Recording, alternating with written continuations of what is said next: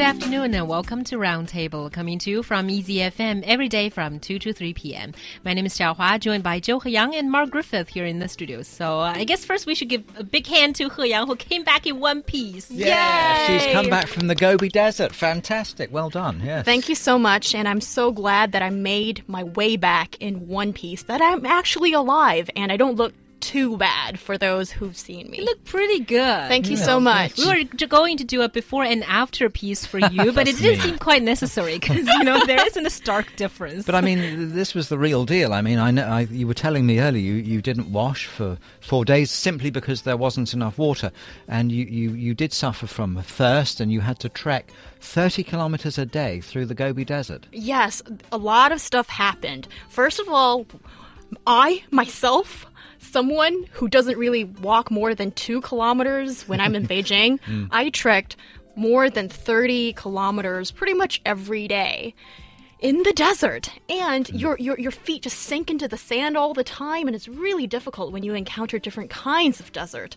and it was truly a mind-boggling experience and it took me 9 hours and 10 minutes to finish that 32 kilometers of trekking So you one walked. day So you walked That- every day. You walked for about 10 hours. Then. yeah. well, I, I didn't walk every day because I had some reporting uh, Yeah. task with me. So, but for the days I did, it was always about 30 kilometers. Yeah, so nine hours. That's like, you know, we're going to work, He Yang's walking. You know, we're easing into our job with a coffee, He Yang's walking. We're having lunch, Yeah. He Yang is walking. You know, we just finished our show, still walking.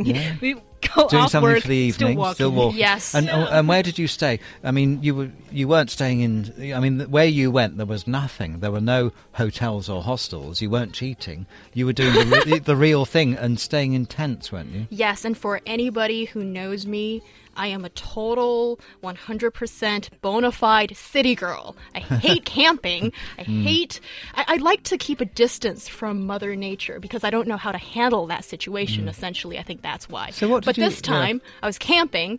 And I was sleeping on sand in a, in a sleeping bag, and um, it was there was no water. I couldn't wash my face for four days or brush my teeth for four days.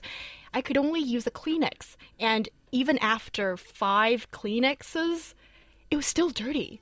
Can you imagine how, how, how crazy that is? But I think it's only through this kind of experience that mm. you realize the scarcity of water is a huge problem, and it's only through this kind of experience can you really get it that we need to protect our planet and protect the only mm. water we have, really. What did you eat? Was that good? Was the food good at least? Well, that's the thing. If it's the food that I'm having, if it's the same food that I'm having, like out of the desert, I don't think I would want to eat that. But if you're in the desert and you're just eating some really simple bread that's hard as a rock, and um, just sausages or just really basic stuff like cucumbers and tomatoes, it felt like heaven.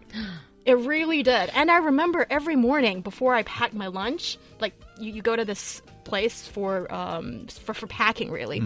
And then I would carefully choose what I'm gonna pack today. Like two tomatoes or three. It's gonna be so heavy and there's like a lot of calculation going on in your head. And um and then once you leave the desert, it's like this when you see the same stuff and you don't even look at it with a second blank, you know, you, you just kind of think, oh, I don't want to get close to that kind of food anymore. So, having been there for several days, and do you find that you have a new appreciation for modern conveniences? And I don't want to go into this in too much depth, but I assume that there were not very good lavatorial facilities. So, do you, do you now appreciate our modern uh, xishoujian here at uh, the radio station a little bit more? Oh my gosh. Totally yes. I mean when um when we finally got back to the hotel after days in the desert, I was just um, calling God all the time. I was like, "Thank God! I'm so glad that finally I get to see a modern uh, toilet facility, and I don't need to know the person who took a dump before me, what did he had for lunch? And it's a great feeling that everything is clean, you know. So, what was the situation like? What did you have to do when you were there? That's the part I'm interested in. You know, not the part that you thank God afterwards with a clean toilet, but what happened before? I was hoping to save the disgusting details for you guys after the show. But all right, um, you know, it's really simple. It's digging a hole and you do your business. And fortunately, we had um, iron uh, covers Yeah. on, on, on, on to, to, to, to like cover you up so you don't Uh-huh, really I see. get Ah. seen by other Yeah. people. But th- does that means but- that but you it- have to carry that No, iron no, no, cover? that's done by the organizers. Oh, thank. God, thank Uh-huh. God. But it's really funny because um, these toilets are really intimate. Like you can hear exactly what your neighbor is doing. Anyway, anyway, it's too much. Too much information for everyone, yeah. I guess. But anyway, it's, well, it's just yeah. the very basic stuff that's being provided, and I think it's a actually it's a great opportunity for someone like myself who's a you know bona fide city girl, like I've said before. But you get a chance to live on the very basics of what can keep you alive. And you think about yourself, your persistence differently, and also you realize what a huge privilege you get in living in cities when you have modern technology, when you have all kinds of, you know, you have water, electricity, all those kind of things. Yeah. You're going to write about this, are you? Or, um, I mean, were you there as a reporter? Yes, that was mm. part of my job. Mm. I, Yeah. I, I was multitasking and also I was trekking, you know, on the way to uh, meet other people as well and to challenge myself to walk that extra step. Mm. Also, I'm a little bit interested as to the human interaction that happened there. Well, first of all, you probably didn't see a lot of people when you're walking there, right? But, but Well- you know, what was it like? Was it like highly competitive? Because I know it's like a survival, Survival competition. resources. So, is are, were you like turning against each other in an ugly way, or were you Was trying it, to was help it like each the other? Hunger Games? Was it like the Hunger Games? well, I'm, I'm glad you brought that up because um, I think what's really moving is that because we go by groups, uh, by different uh, business schools accordingly, and every business school go as a team, and then they have uh, sub teams. So every team goes with a lot of solidarity, and then.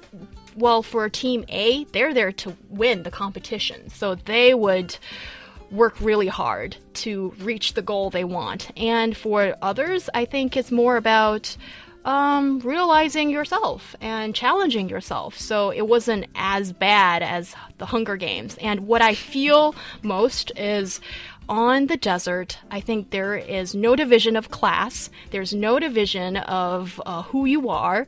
You are all there on the desert as another human being. So if you see someone that is in need, you would give that person a hand. And even like total strangers that they walk you uh, that they walk by you, then you give them a thumbs up be- and they give you one back.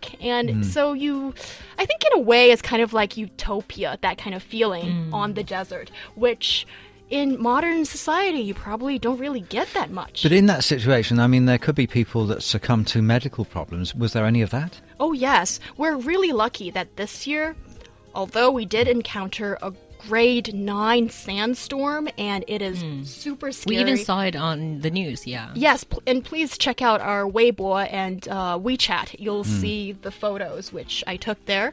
And despite that, it wasn't so hot this year. So I think hmm. it's not the worst case scenario that But w- was anyone? Ta- I don't think anyone would have died. But was No. anyone taken ill or anything Yes, like that? and and there were people, unfortunate ones, that you know fell and injured themselves, and you could see blood everywhere. And also, there were some people who just suffered from a sunstroke, that kind of thing. But still, because this year it's not that hot, so we didn't see too many uh, of this kind of very uh, brutal situation. Yeah, that's right. I think one final question that I'm really curious about, and we probably only have this one time for this one question. That is, you know, will any aspect of your life change after this? Because you talked about, you know, the whole soul searching process. But is it sort of like a very short interval that you will forget about very soon, or will it come back and you know, sort of be a, A new different person? person? Well, I think a new person would be a little bit exaggerated at this moment, and I think I still need to let it all sink in and reflect a little bit more to know what exactly, what kind of impact it will have on me.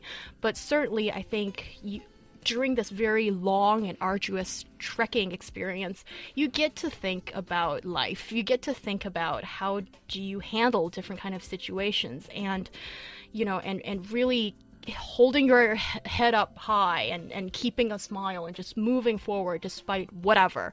And also, I think just, you know, I think I get to have an intimate contact with nature, with, you know, the desert, with the planet and it makes you rethink how you should interact with it even in the city yeah at least his thinking process you know is better than a lot of things you know than when nothing has happened to you i think it's totally. probably the best thing A, yeah. I mean, I know that it was a very arduous thing that you did, but uh, it sounds uh, so much more exciting than what we did last week. of you course. I mean, as as people, we tend to get into the routine of doing the same thing every day. I think it's it's very good to do something like this, which is quite outside, you know, our usual experience yeah. or your usual experience, and and to do something that kind of brings you back to life again. Yes, I think it's important to take yourself out of the comfort zone once in a while because mm. it makes you uh, take a different perspective to look at your everyday life, which can be very repetitive and you might lose direction.